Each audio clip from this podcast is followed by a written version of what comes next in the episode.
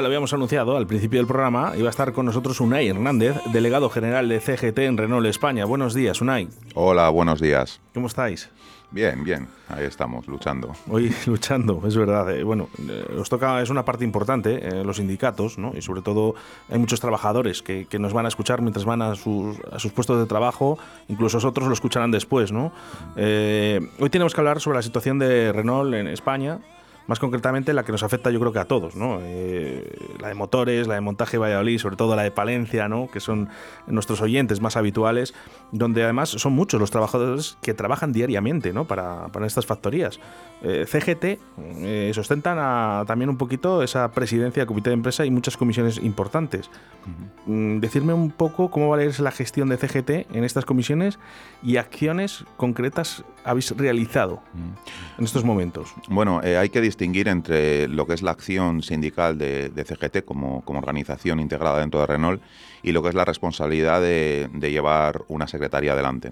un, secretario de cualquier comisión de trabajo lo que tiene que hacer es eh, limitarse a recoger la información de la empresa, distribuirla al resto de organizaciones y convocar las reuniones, levantar acta, etcétera. Al final, los grupos de trabajo lo componen todas las organizaciones, no tanto UGT, comisiones de GT, SCP y Trabajadores Unidos. Yo, de hecho, estuve eh, eh, a cargo de la Secretaría de Ritmos durante el primer año de esta legislatura y una de las cosas que comentaba a mis compañeros de otras organizaciones es que cuando nos juntábamos en las reuniones teníamos que dejar las siglas fuera fuera de la sala. Mm. Ahí teníamos que trabajar para todos y para todas.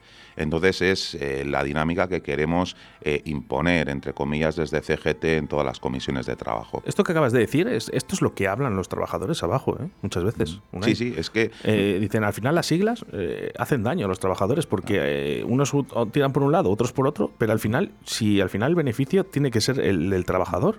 Nosotros siempre intentamos en todas las reuniones convencer al resto de organizaciones sobre nuestras posturas, igual que ellos van a hacer con nosotros, eso está claro, ¿no? Tenemos diferentes tendencias ideológicas y, diferentes maneras de hacer las cosas, pero estamos obligados a ponernos de acuerdo siempre que se puede. Es la intención que hemos mantenido en CGT desde siempre. Luego, lógicamente, hay una serie de líneas rojas que a lo mejor no puede traspasar una organización o no puede traspasar otra, porque bueno, que muchas veces nos llevan al desencuentro, ¿no? Como pueden ser negociaciones de convenios colectivos, expedientes de regulación, pero siempre acudimos con voluntad de llegar a acuerdo en beneficio de los trabajadores, que son los que nos han votado y los que nos han puesto allí. ¿Cómo están los compañeros de motores, de montaje, los compañeros de Palencia? ¿Cómo están? Con bastante preocupación. No estamos atravesando ahora mismo los mejores momentos ¿no? dentro, de, dentro de la compañía la culpa no es de los trabajadores, eso está claro, y somos los que estamos sufriendo las consecuencias de, la situación de, crisis actual de semiconductores. Entonces, lógicamente hay preocupación, hay 400 compañeros y compañeras trasladados desde Palencia a la factoría de Valladolid, eh, debido a la desaparición del medio turno que quedaba de tarde. Y bueno, la situación es compleja y también para los trabajadores de Sevilla, que son los que fabrican las cajas de cambio y que ahora mismo pues están en eh, tienen un futuro bastante incierto delante de ellos. Tienen un ERTE hasta marzo del 2023 y hay que recordar que antes de vacaciones de verano despidieron a 18 compañeros y compañeras sin previo aviso. De Sevilla, de Sevilla, en la factoría de, Sevilla, sí. Entonces la situación es bastante tensa. ¿En Valladolid y en, Palencia ha habido despidos?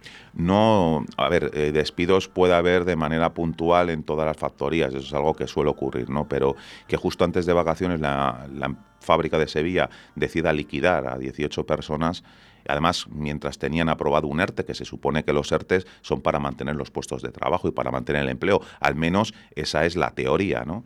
Entonces nos encontramos con que en mitad de un ERTE despiden a 18 y aquello fue totalmente indignante y ahora todavía, pues bueno, quedan los rescoldos de, aquella acción por parte de la hablaremos, empresa. Hablaremos, hablaremos y, yo creo que mucho, ¿no? Porque eh, si hay algún trabajador eh, ahora mismo escuchando, lo que más le preocupa es la palabra ERTE. ¿Eh? Estoy convencido. Eh, la situación que tenemos ahora en España, la acaba de decir UNAI, ¿no? que, en Sevilla, bueno, pues 18 eh, personas han sido despedidas y la situación, hay que hablar, es que es lo que habla todo el mundo, ¿no? La falta de semiconductores. ¿Qué está pasando? eso es lo que nos preguntamos, lo que le hemos preguntado a la empresa en las, en las reuniones que hemos mantenido en los últimos meses, ¿qué está pasando? Porque, vamos a ver, si hacemos una, una reflexión, la industria del automóvil se está transformando. eh, se está eh, agregando mucha tecnología, se está implantando la industria 4.0 y hoy en día un, vehículo no es más que esto que te muestro ahora, que es este mi teléfono móvil, pero con cuatro ruedas y un volante prácticamente. Entonces la tecnología se ha impuesto, todos los vehículos llevan un montón de componentes electrónicos y, y de nuevas tecnologías. ¿Qué sucede? Que durante la pandemia parece ser que hubo un incremento en la venta de tablets, telefonía móvil, videoconsolas, etcétera. Entonces, el, mercado de, semiconductores, de componentes electrónicos, sufrió, tenía más demanda de lo que podía producir. La industria del automóvil en ese momento, como tuvo que cerrar eh, las fábricas temporalmente en Europa, dejó de proveerse de estos componentes. Cuando tuvo que volver a abrir sus puertas y ponerse a fabricar, resulta que sus proveedores habían derivado esas producciones a otro tipo de, de industrias que lo estaban reclamando. Entonces ahí ya perdieron un poco, un poco la comba. ¿Qué pasa? Que ahora Em, la industria del automóvil sí que tiene demanda, sí que tiene pedidos. Por ejemplo, eso nos pasa a Renault. Mucha gente quiere comprar los vehículos que fabricamos, el Captur, el Catiar, el Megane, pero no se da abasto. No tenemos componentes electrónicos para poder fabricar todo lo que se nos pide, con lo cual nos ha metido en una situación. Perdona que interrumpa en este momento, eh, porque claro, muchos de nuestros oyentes estarán pensando y estarán diciendo, ya, pues, solo pasa aquí en Renault. No, no, no, no. Oiga, este es un problema de todas las paradas de las fábricas de coches, no solo en España, sino en todo el mundo. ¿Esto es así, Unai? Sí, sí, esto es así. Y vamos a ver. ¿No solo es Renault? No, no, no solo es Renault. Esto pasa, está pasando en, muchas marcas. Ha habido algunas marcas en, en, Asia que fueron más inteligentes que el resto y que siguieron eh, eh, proveyéndose de, componentes electrónicos y que no han sufrido tanto estas consecuencias como fue, creo recordar que Hyundai y alguna otra, ¿no? Esos no han pasado por esas crisis. Pero la mayoría de las marcas sí que está atravesando por, por esta situación. Entonces, eh, la pregunta que nos hacemos nosotros, que hacemos CGT, es, ¿esta crisis es coyuntural o estructural? En un primer momento, la empresa nos respondía que era una crisis coyuntural que pasaría con el tiempo. Ahora, meses después, estamos viendo que no es coyuntural, que es estructural. Hay un problema de base en la industria del automóvil, especialmente en Occidente, que es el haber externalizado y deslocalizado empresas a la otra esquina del planeta, Asia, y depender directamente de estos países para poder recibir todos los componentes que necesitas para fabricar. Por ponerte un ejemplo, es como si mañana decides eh, montar una fábrica de pan y no tienes garantizado el suministro de la harina. Entonces, las empresas del automóvil no han sido capaces de eh, garantizar esa cadena de abastecimiento de los componentes que necesita para fabricar. ¿Quiénes pagan las consecuencias de todo esto? Los trabajadores y las trabajadoras. Esto lo hemos planteado en la última reunión que tuvimos del Comité Intercentros. Dijimos, pero bueno, no lo veíais venir. ¿No veíais que si queréis hacer vehículos tan tecnológicos, con tanta tecnología punta, necesitáis tener amarrado esos componentes electrónicos para poder fabricar y vender lo que os piden. Y la respuesta que dio la empresa fue que, bueno, que no lo vieron venir. Y yo lo que pregunto es cómo una persona como Luca Dimeo, que es el presidente de Renault a nivel mundial, cobrando 5.800.000 euros al año, ha sido incapaz de ver esto. Eh, Unai, es que, claro, eh, vamos a ver, me estás diciendo que desde, desde CGT creéis que Renault sí que sabe lo que iba a llegar. El auto en general y que eh, no han dado ese paso adelante, ¿no? Eh, que para que no haya este tipo de consecuencias a día de hoy. O sea, que se podían haber adelantado. Eh, no tendrían que haber desarrollado las políticas que ha, hecho, no Renault ya solo, o sea, ahora estamos hablando de Renault concretamente, que es lo que nos afecta, pero toda la industria del automóvil y la industria en general en este país. Vamos a ver, ¿recuerdas cuando éramos más jóvenes o cuando éramos niños en, en este país, en España, existía la industria textil, la industria siderometalúrgica, la industria de astilleros, la minería, había un montón de industrias que han sido deslocalizadas y se han llevado a otros países. Entonces, ahora mismo no tenemos esas, esas materias primas. Dependemos de proveedores que están en la otra esquina del mundo. Traer esas mercancías hasta ahora parece ser que era fácil. Decían, no, es que allí los salarios son más baratos, va a disminuir el precio de los productos, eh, va a haber más competencia. Era todo una milonga. Al final, lo que ha sucedido es que el incremento del transporte desde esos países, el contenedor de un barco, cuesta ahora mismo ocho veces más o diez veces más de lo que costaba hace dos años. Entonces, tienes que traer esos productos de lejos. Tienes que depender de unas fábricas con las que no cuentas en este continente. ¿Qué hubiese pasado si hubiesen invertido en hacer fábricas de semiconductores en suelo europeo? Y así fuese en suelo de Castilla y León, pues mejor todavía, pues que no tendríamos estos problemas ahora mismo.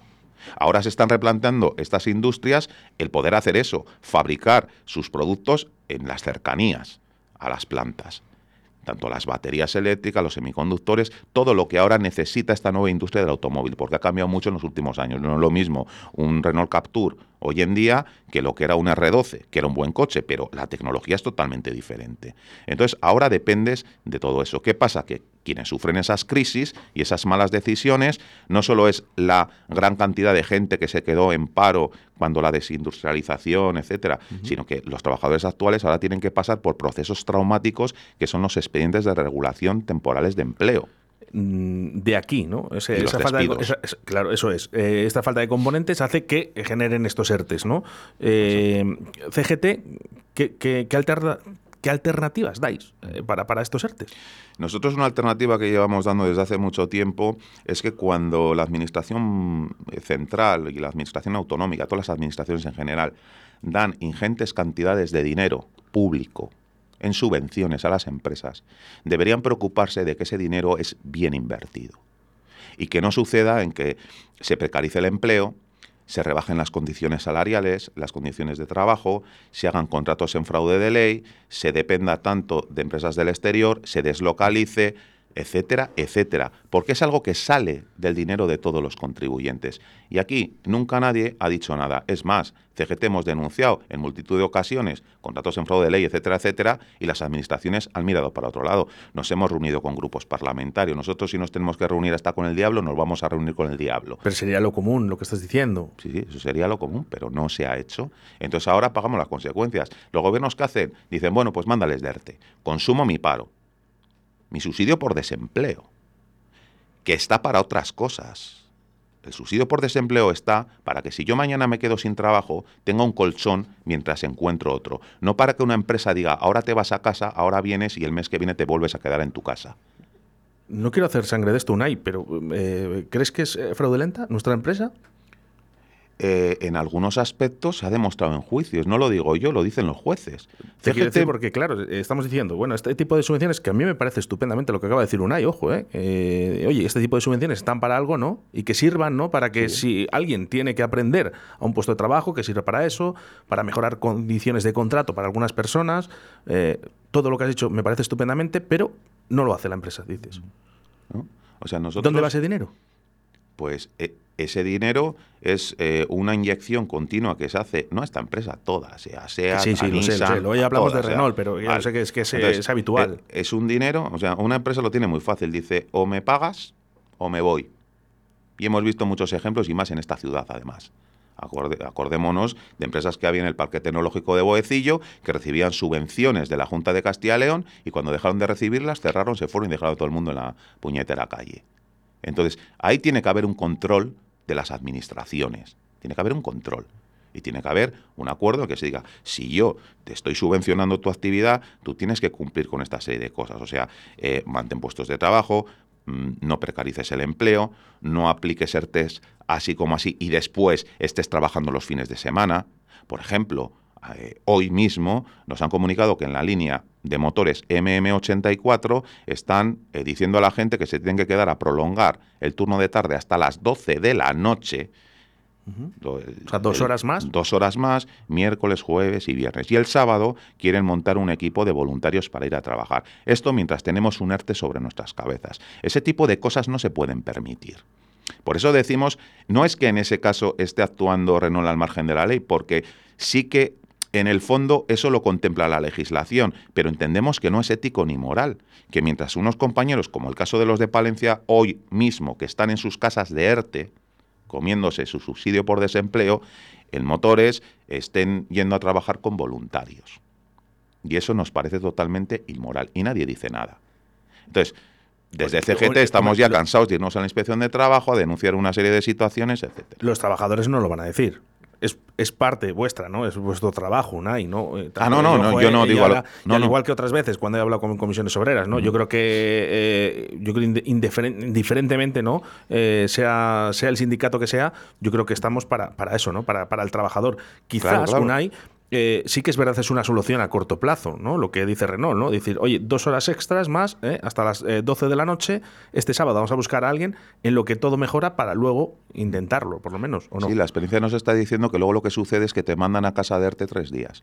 Y si no tenemos el ejemplo de Palencia, Palencia se incorporó al trabajo el 17 de enero, que habían estado unos días de vacaciones y el resto de ERTE, y nada más incorporarse les hicieron trabajar un sábado. Y ahora les vuelven a mandar a su casa. Es que cachondeo es este. Desde CGT hemos solicitado a la Comisión de Seguimiento del ERTE, que nosotros no somos parte de esa comisión por no ser firmantes, nos han vetado la entrada, les hemos exigido que si están así, que retiren el ERTE. Si vamos a trabajar sábados y se van a prolongar jornadas, que retiren el ERTE. Y si no retiren, retiran el ERTE, que se deje trabajar sábados. Pero ahí, tenéis que poner alternativas. Sí. Sí, claro. Tienes que llegar a la empresa con un papelito y decirles, mire, esto, estas son las alternativas para que no haya ERTES. Sí, sí, ya las hemos propuesto. O sea, quiere decirse que los trabajadores no hagan horas extras, que no vayan los sábados ni no vayan los domingos. Ya se hizo, ya lo hicimos en la negociación del ERTE, para evitar el mismo ERTE. Y ahora el tiempo nos está dando la razón todas ellas aquellas alternativas que propusimos en la negociación, resulta que ahora se ve que habrían podido evitar el ERTE. Por eso hemos vuelto a insistir en que retiren el ERTE o dejen de trabajar sábados y prolongar jornada. Es muy fácil, es repartir el trabajo entre los días que hay que trabajar. ¿Qué pasa? Que si yo voy a trabajar ahora un sábado, a mí me, me van a pagar, ¿sabes cuántos euros? Cero euros porque la gente que está en situación de ERTE por debajo del contador de menos 25 días de bolsa no va a percibir ningún euro. No, no, no, percibe ningún euro por ir a trabajar. Simplemente recupera 14 días, o sea, perdón, 14 horas de su contador individual de bolsa, pero no percibe ningún plus por trabajar un sábado. Entonces el negocio está es redondo. O sea, te mando derte, pero luego recupero haciéndote trabajar los sábados que no te tengo que pagar. Entonces, eso está figura en convenio. Eso no es ilegal. Figura en el convenio firmado por UGT, comisiones y SCP. Pero nosotros no estamos de acuerdo con eso porque nos parece inmoral. Entonces retira el y ya está. ¿Hablamos de trabajadores indefinidos o también eventuales en este, en este caso? De, todos los casos. Hablamos de todos los casos. Cualquier persona que esté con su contador de bolsa por debajo de menos 25, por ir a trabajar el sábado, percibe cero euros. Y si son y si ya percibes, estás dentro de entre más 30 y menos 25 días, que es el límite de la bolsa, por ir a trabajar los primeros sábados del año percibes lo equivalente a un lunes o un martes, un salario normal, no un plus por ir a trabajar un festivo. En este caso era el plus de modificación de la demanda, pero eh, también fue retocado con el convenio colectivo. Eh, eh, sé que son datos muy complejos y que para la gente que trabaja en Renault lo estará entendiendo. Quizá para la gente de fuera le parezca un poco complicado. Es una empresa con un convenio bastante complicado. Es más, muchas veces que hemos acudido al juzgado, hasta a los jueces les cuesta entender el convenio de Renault. Bueno, se firmó ¿eh? un convenio el año pasado, eh, que he visto desde fuera, y yo te lo voy a decir a nivel personal, yo no lo veo nada malo. Eh, viendo que el sector del automóvil está viviendo también un cambio importante eh, con la electrificación de los coches. Este convenio además ha asegurado eh, productos a Palencia, a Valladolid, a Sevilla y una nueva paga y mejoras sociales.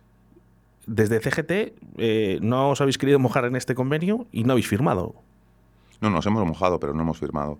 Nuestra manera de mojarnos ha sido no firmar porque nos mojamos y nos mojamos con los intereses de los trabajadores y con los derechos de los trabajadores. Y vamos a ver, eh, ya que apunta sobre eh, las cosas es cierto que no es el peor convenio que se ha firmado, lo reconocemos, no es el peor, pero no significa que sea Te voy a decir una y ahora te dejo responder todo el tiempo que tú quieras, ¿eh? que quiero además, te lo he dicho antes de entrar, por favor, quiero que además lo digas, te he dicho, quiero que respondas eh, honestamente, quiero que seas claro y que tus respuestas no sean rápidas, que quiero que lo entienda la gente.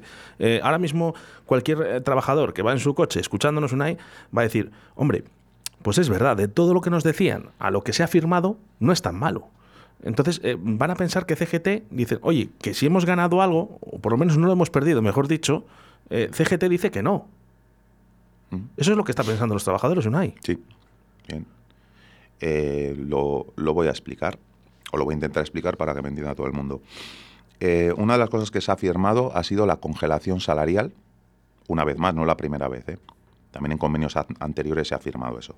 Congelación salarial durante el 2021 y el 2022. Vale. ¿Cuánto ha subido el IPC en este país en el 2021? El 6,5%. Eso supone que nos vamos a empobrecer un 6,5%. Hace años eh, los convenios, las subidas salariales se firmaban ligadas al IPC. Si el IPC subía un punto, pues tu salario subía un punto. Más lo que se pactase en convenios. Se decía el IPC más el 0,5, el IPC más el 1, etc. Desde hace unos años la patronal quería desligar las subidas salariales del IPC. En Renault fue de los primeros sitios en conseguirlo, lo tuvieron muy fácil. Se firmó un convenio en el que nos desligamos totalmente del IPC. Nosotros hicimos un cálculo de todo lo que se ha perdido en los últimos años con respecto a las subidas salariales que hemos tenido los trabajadores de Renault y lo que ha subido el precio de la vida. Vale. Si cogemos los últimos 15 años, un oficial de tercera nivel 7, que suele ser la categoría media en Renault, a día de hoy, 2022, su salario es de 25.790 euros brutos anuales. Lo que debería estar percibiendo si se hubiese subido su salario con respecto a lo que han subido los precios, debería ser de 28.395 euros. Quiere decir que en los últimos años cada trabajador ha perdido unos 3.000 euros de salario debido a, desligar la subida salarial de la subida del IPC. Eso con respecto a los salarios. Con respecto a lo de una nueva paga y tal, por ejemplo, una de las cosas que se han firmado han sido cuando cumplas los 25 años en la empresa, se te va a dar una paga de 500 euros. Vale. Hay que recordar que hace años eh, estos sindicatos firmaron la desaparición del plus de antigüedad. ¿Sabes qué significa para un trabajador que entró, por ejemplo, en mi época, ya por el año 2000, la desaparición del plus de antigüedad? Pues supone que en todos estos años hemos perdido 29.000 euros, 29.000 euros de plus de antigüedad. Y ahora me lo quieres compensar con una paguita de 500 euros. Entonces, ahí también hemos perdido en salario, no solo con respecto al IPC, sino con los pluses que se nos han ido retirando. Entonces, ahora te voy a hacer, te voy a dar otro dato. Vamos a suponer que es verdad que dicen, oye, la industria del automóvil está muy mal en España. Eh, en Renault hay que hacer esfuerzos para que nos venga actividad y para que no cierre la empresa. ¿vale? Vamos a suponer que nos creemos ese argumento. Pues leemos los propios datos de ANFAC, de la patronal del automóvil en este país, y resulta que España en el 2019, que es de donde tenemos los datos, era el país de Europa más productivo en el sector del auto, con un ratio de 18 vehículos por trabajador al año. Esto significa que si dividimos todos los vehículos que salen por nuestras plantas entre el número de trabajadores, nos da 18. Bien, vamos a coger Alemania. En Alemania, el ratio, el índice era de 6,40. O sea, en España 18 y en Alemania 6,40. Y ahora vamos a ver los salarios. Resulta que el coste laboral estimado por hora en 2019 para un, trabajo, un trabajador de España es de 21,8 euros. Un trabajador del automóvil, insisto. Para un trabajador alemán de 35,6 y para un trabajador belga de 40,5. Entonces ahora, con estos datos que me expliquen si no somos productivos.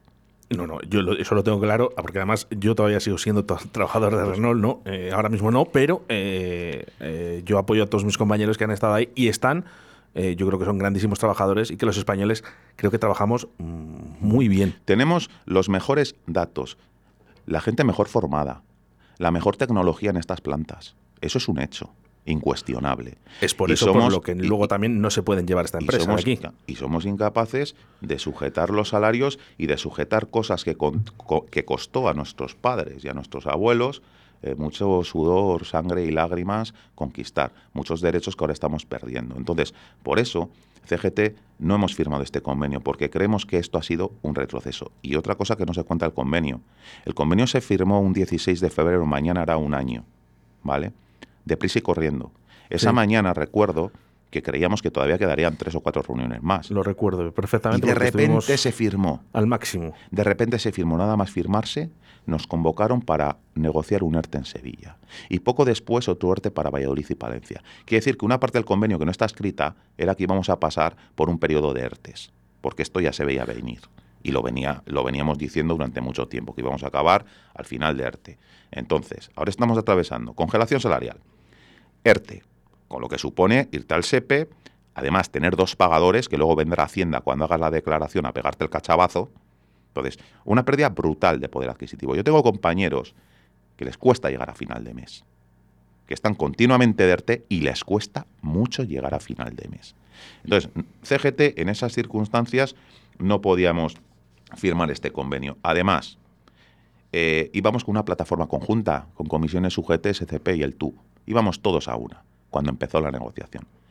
De repente, en el transcurso de la misma, empezamos a ver que se sacan cosas de la chistera que no habíamos pactado entre nosotros antes, como el plus de contribución individual, que es un plus que eh, beneficia al trabajador que tiene la suerte de no cogerse una baja. Tiene la suerte de no caer enfermo, pues ese va a cobrar un, un plus que son poco más de 100 euros anuales.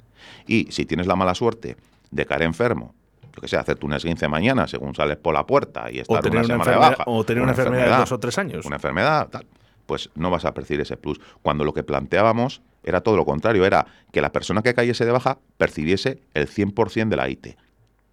Es lo que planteábamos. Porque una persona no tiene la culpa de ponerse enfermo. Mira, yo además he estado de baja eh, la semana pasada, toda la semana, porque me, hizo efecto la, tercera, la tercera dosis y me dejó el, brazo paralizado dos, días, ¿no? Y no podía ni conducir. Entonces, si tienes la mala suerte de que te ocurra eso, pues vas a ser penalizado y no vas a cobrar ese plus. Unai, los convenios que se están firmando ahora mismo eh, en Ford, en SEAT, eh, son muy, muy, muy a la baja. ¿No crees que, yo sé, con el tiempo, el convenio de Renault a lo mejor es de los mejores del sector. Si me contestas con un sí o con un no, te lo agradezco. Es que es difícil contestarte con un sí con un no. Mm, claro, es por eso, porque te quiero decir, al final yo estoy viendo que otras empresas están tirando, pero muy, muy a la baja, ¿no? Ojo, ¿eh? como hizo Renault en, sus principios. ¿eh? ¿eh? lo que pasa es que luego se ha conseguido lo que se ha conseguido. Mm. Yo tengo que marcarme como delegado general de CGT en Renault, en, ámbito de, esta empresa, el, el no seguir que el, que convenio tras convenio vayamos perdiendo derechos. Sí, en otras empresas pueden firmar convenios peores y en otras empresas convenios mejores. Es más, hay planes de igualdad que hemos firmado en Renault que, ha firmado CGT, que ha firmado CGT, pero que hay otras empresas que todavía los están mejorando. Esperemos que en el siguiente plan de igualdad que se está negociando ahora lleguemos a las cotas de otras empresas, como por ejemplo empresas del sector de telemarketing que han hecho unos planes de igualdad estupendos. Entonces, bueno, eh, ¿hay empresas que firman convenios peores? Bien, y otras mejores. No, me has, podido, contestar como me gustaría, ¿eh? No me has podido contestar como me gustaría, pero bueno. Reformúlame la pregunta a ver si te puedo dar un sí o un no. da igual, da igual. Que la gente crea lo que, lo que está escuchando y, no, y ya está, que cada uno saque sus conclusiones. En CGT habéis optado por posicionaros en contra de la reforma laboral. Mm. ¿Esto por qué? ¿Por qué es? A ver, esto lo dije recientemente en una reunión. Es que más que nada, porque eh, elimina. Eh, yo lo que entiendo es que elimina trabajos precarios bueno, pues oye, es una interpretación que haces que me parece interesante. Es la mía, Unai. La, sí, sí, no, yo tengo otra, ¿no? Yo tengo otra. Mira, lo primero, yo no quiero meterme en, el terreno político, ¿vale? No, no me corresponde como, como organización sindical, pero bueno, lo voy a hacer de manera tangencial. Cuando un político sale y dice que va a derogar la reforma laboral para conseguir votos y le votan, su obligación es hacerlo, y si no, que no lo hubiese prometido. Yo tuve que salir a dos huelgas en el 2012 con mis compañeros, eh, dos huelgas generales que también eh, convocamos TGT, igual que comisiones UGT. En el 2010 también, contra eh, una reforma de Zapatero. Pero bueno, nos hemos comido esas huelgas generales. Al final, la esperanza que tenía la clase trabajadora en este gobierno que se autodenomina el más progresista de la historia era la derogación de esa reforma laboral, igual que también que de la ley Mordaza y otra serie de cosas. Y cuando vemos que lo que se ha hecho ha sido arreglar cuatro cositas, pues la verdad que nos sentimos bastante decepcionados y especialmente la gente que, haya optado por esas opciones políticas. Eh, realmente en lo que afecta a Renault queda más o menos parecido. Jo, pero lo que pasa es que quedarnos con una reforma que hizo Rajoy en el año 2012 pero también me, me, parece ridículo. Pero si lo principal no ha sido eliminado. ¿Qué es lo principal de la reforma? ¿Qué ha pasado con los salarios de tramitación? Y la indemnización por despido. Hombre, yo creo que es importante, ¿no? Que los trabajos ah. precarios se eliminen ya de. Sí, sí, no, sí, eso es estupendo, claro. Es que faltaría más. Pero es que la reforma laboral era más cosas. Vamos a ver. No puede ser que siempre cuando gana la derecha haga reformas totalmente abusivas y cuando llega a la izquierda prometiendo que eso lo va a arreglar, apañe solo la reforma que han hecho ellos anteriormente. O sea, si ellos han avanzado 100, tú les haces retroceder 10, o sea, pero se quedan en el 90. Te siguen sacando 90 kilómetros de distancia por delante tienes que derogar y hacer otra cosa diferente. En el caso de las contrataciones, ¿qué más me da que digan, bueno, a los seis meses le tienes que hacer indefinido? Llega la empresa y dice, vale, indefinido. A la semana siguiente, a la puñetera calle. Y ahora me denuncias y nos vamos a juicio. Esperamos ocho meses a que salga la sentencia y no te pago los salarios de tramitación.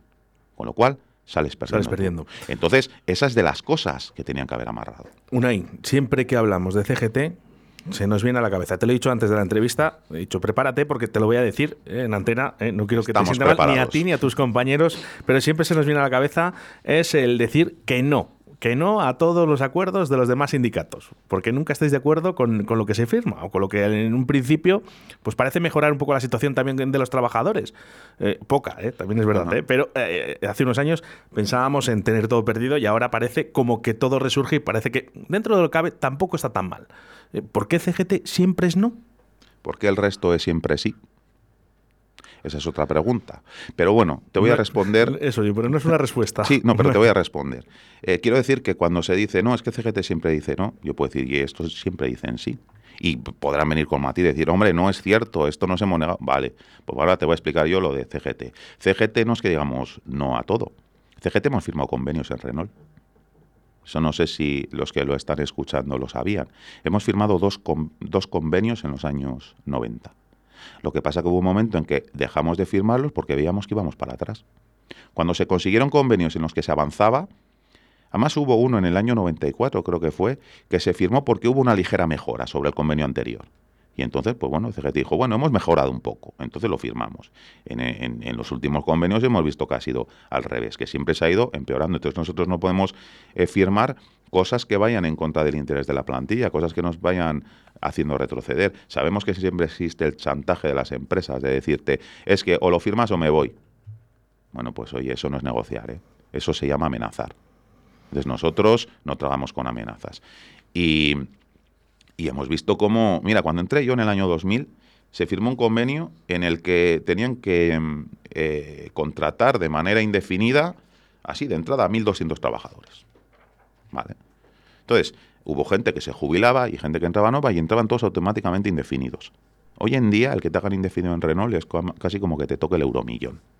Porque hay gente que está encadenando contratos de seis meses más seis meses, luego se van siete meses a su casa, les vuelven a llamar, etcétera, etcétera.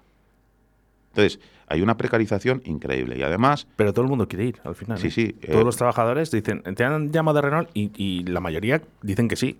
Otros dicen a las dos semanas que se van a su casa, que no pueden más. También conozco muchos casos. Y conozco muchos casos de personas que se han cogido la excedencia para irse a trabajar a otros sectores, ¿eh? después de muchos años trabajando en Renault. Y te voy a comentar una cosa. ¿Sabes cuántas personas han pasado desde el año 2000 por Renault? Desde el año 2000. Desde el año 2000. Personas que han pasado desde, desde el año 2000.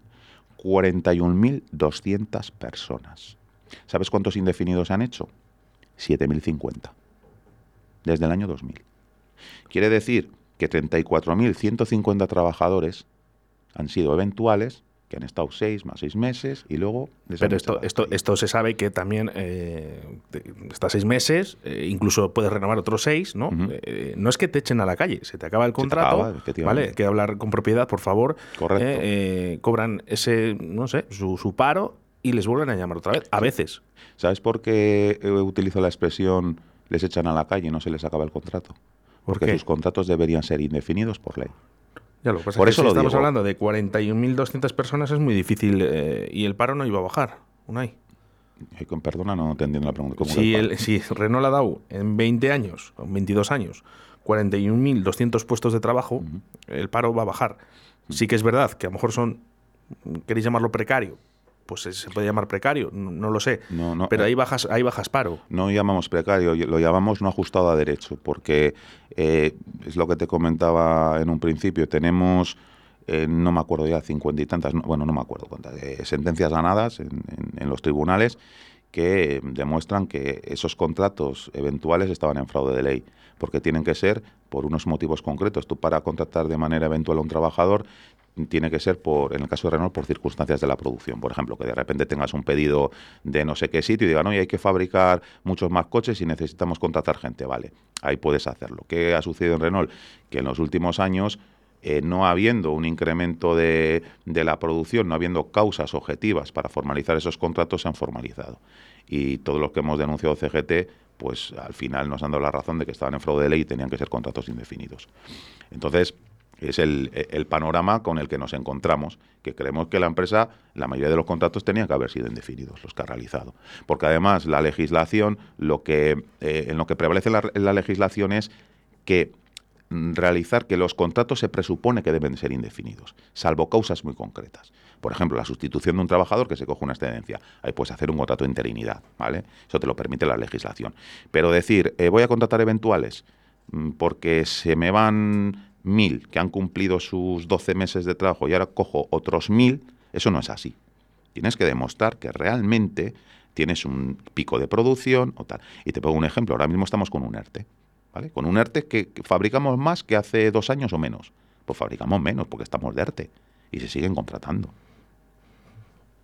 Entonces, eso es lo que hemos denunciado CGT, eso lo sabe todo el mundo. Nos hemos ido al juzgado y bueno, hemos tenido nuestras peleas, lo hemos dicho en un montón de foros, no es ningún secreto, y es uno de los motivos que nos lleva a, no estar de acuerdo con muchas cosas. Ojo, que con otras cosas hemos llegado a acuerdos.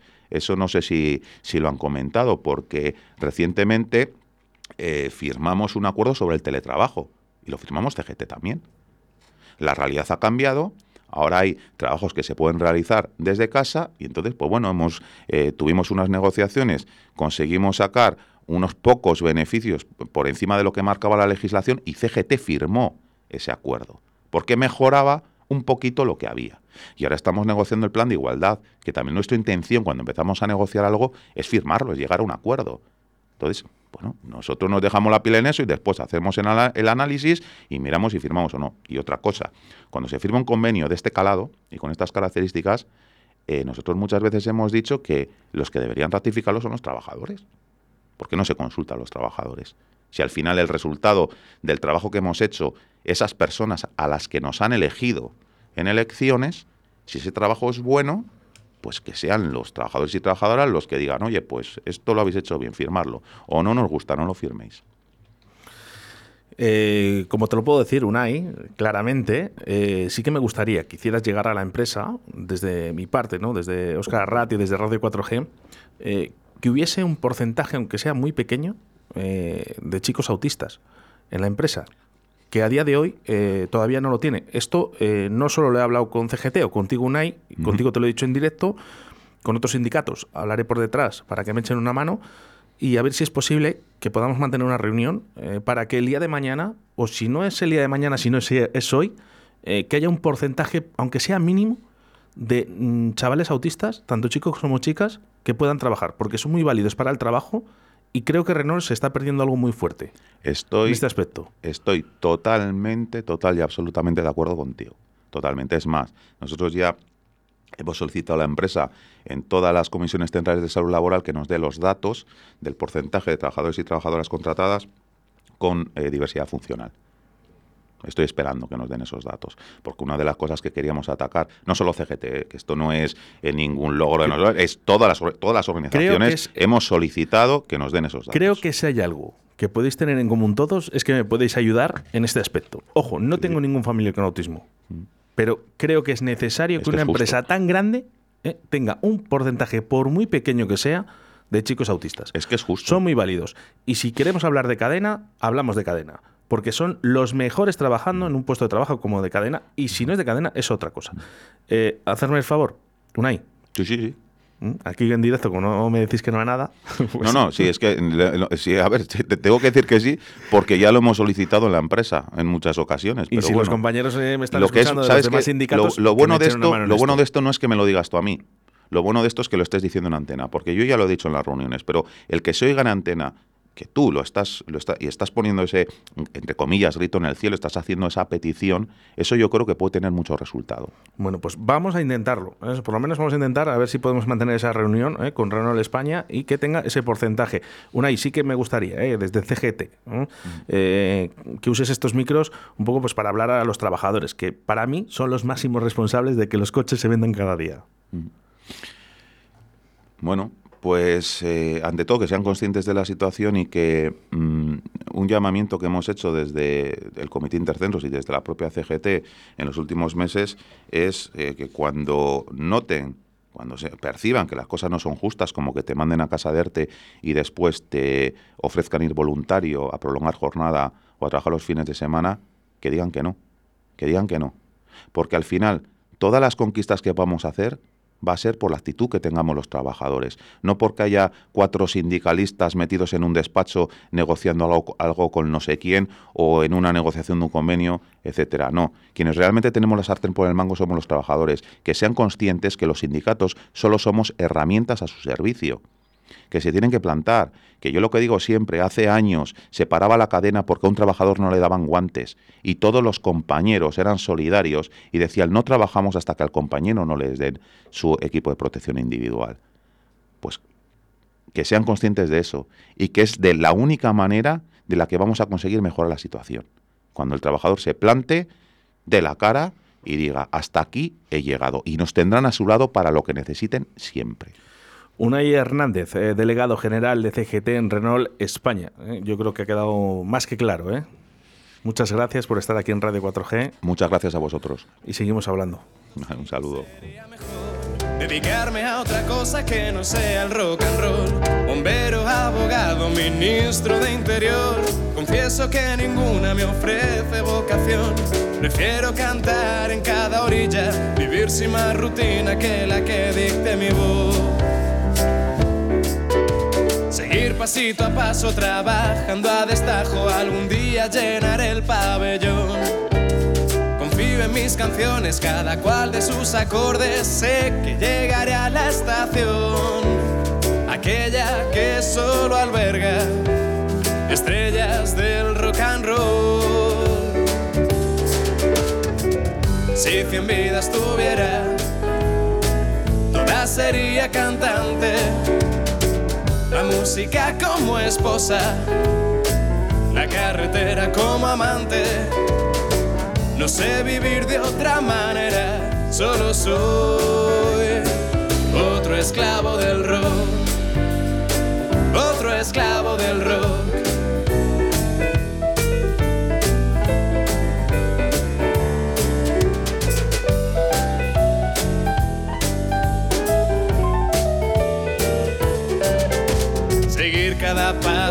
quemando pretensiones, no me voy a aburrir. No existe vida más bonita que la que pude elegir. Si cien vidas tuviera, toda sería cantante.